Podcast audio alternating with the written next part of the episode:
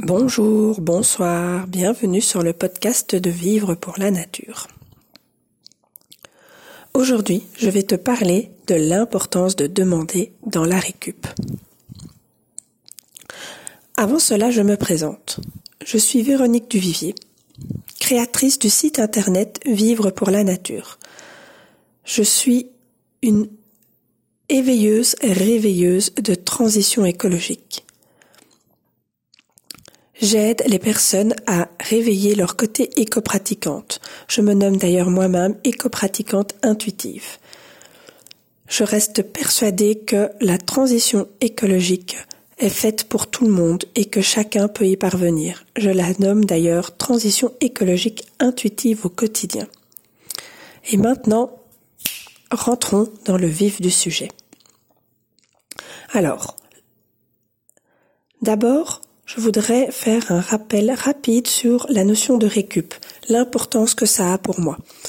En effet, vu la quantité de ressources matérielles que nous utilisons au quotidien, il est devenu essentiel pour moi de réutiliser, mais pas réutiliser de manière classique, de récupérer un maximum de choses. Cela peut être des feuilles, cela peut être des enveloppes, cela peut être des boîtes de conserve, cela peut être des branches de bois. Du moment que je ne réutilise pas de nouvelles ressources matérielles. La récup m'a permis d'ouvrir ma créativité et d'ouvrir mon champ de possibilités. Je vais t'expliquer pourquoi. J'ai compris depuis maintenant plusieurs années qu'il fallait oser demander, avoir l'audace d'oser demander.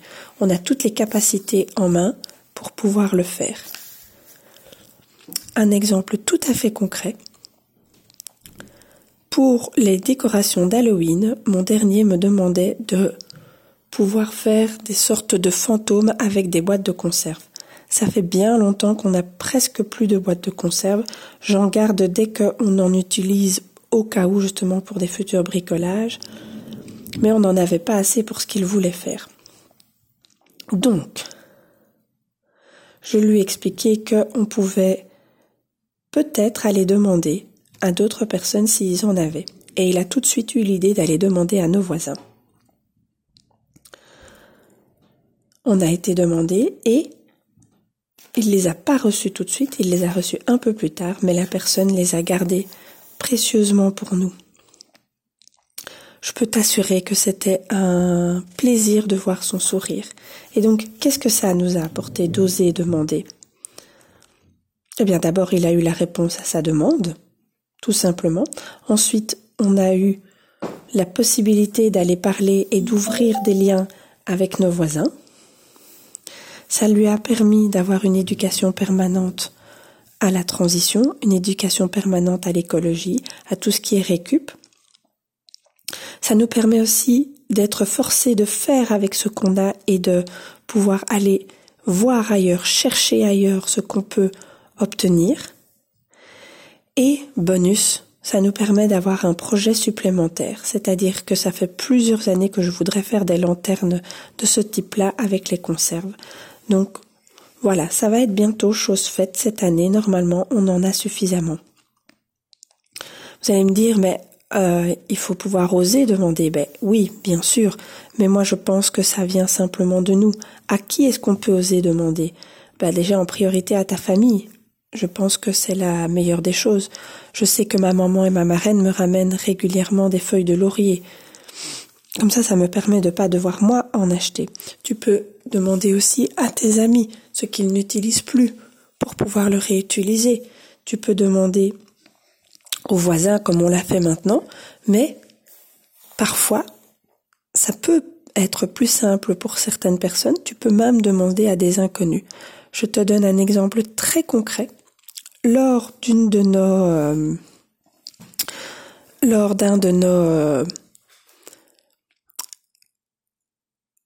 Lors d'une de nos, comment expliquer, on a été dans un magasin de seconde main acheter des vêtements à ma fille et j'ai entendu à ce moment-là qu'ils allaient euh, liquider des armoires Calax, celles de chez euh, le grand suédois là, et euh, que euh, ils allaient bientôt les mettre devant pour les faire partir. Eh bien moi j'ai demandé tout de suite si je pouvais pas les récupérer aujourd'hui. Ils m'ont dit bah oui mais on va bientôt fermer le magasin. Je dis bah je vais chercher la voiture parce que j'étais à vélo. Et euh, comme ça, gratuitement, on a pu récupérer les deux armoires Calax. Ou sinon, ils allaient probablement soit les mettre devant, ce qui aurait été le mieux, soit même les jeter. Dans leur conversation, ils savaient pas encore. J'ai permis de les libérer de ce poids et nous, nous avons deux armoires supplémentaires, ce qu'on cherche justement très fortement. Donc voilà. Pour moi, il était essentiel de te parler de cette possibilité et de ce, pas supplémentaire que l'on est tous capables de faire, c'est-à-dire d'oser demander. Parfois, ça peut paraître simple et parfois, ça peut paraître difficile parce que c'est lié à des peurs profondes qu'on a. La peur d'être jugé, la peur qu'on considère qu'on n'a pas assez, la peur que euh, on soit euh, considéré comme quelqu'un qui est un Romanichel ou autre. Ça, c'est, je te parle de mes propres peurs, mais il y en a plein, plein, plein d'autres aussi. Mais quand tu as osé faire ce pas-là, qu'est-ce que tu es content? Donc voilà, ce podcast est fini. Je te remercie beaucoup de m'avoir écouté jusqu'ici. Je sais pas si tu as entendu et j'en suis vraiment désolée, ma voix est très cassée. Mais on sort de maladie tous ici dans la famille. Mais ça me tenait à cœur de quand même faire un podcast. Je te fais plein de gros bisous et je te dis à la prochaine pour de futures aventures. Belle journée, au revoir.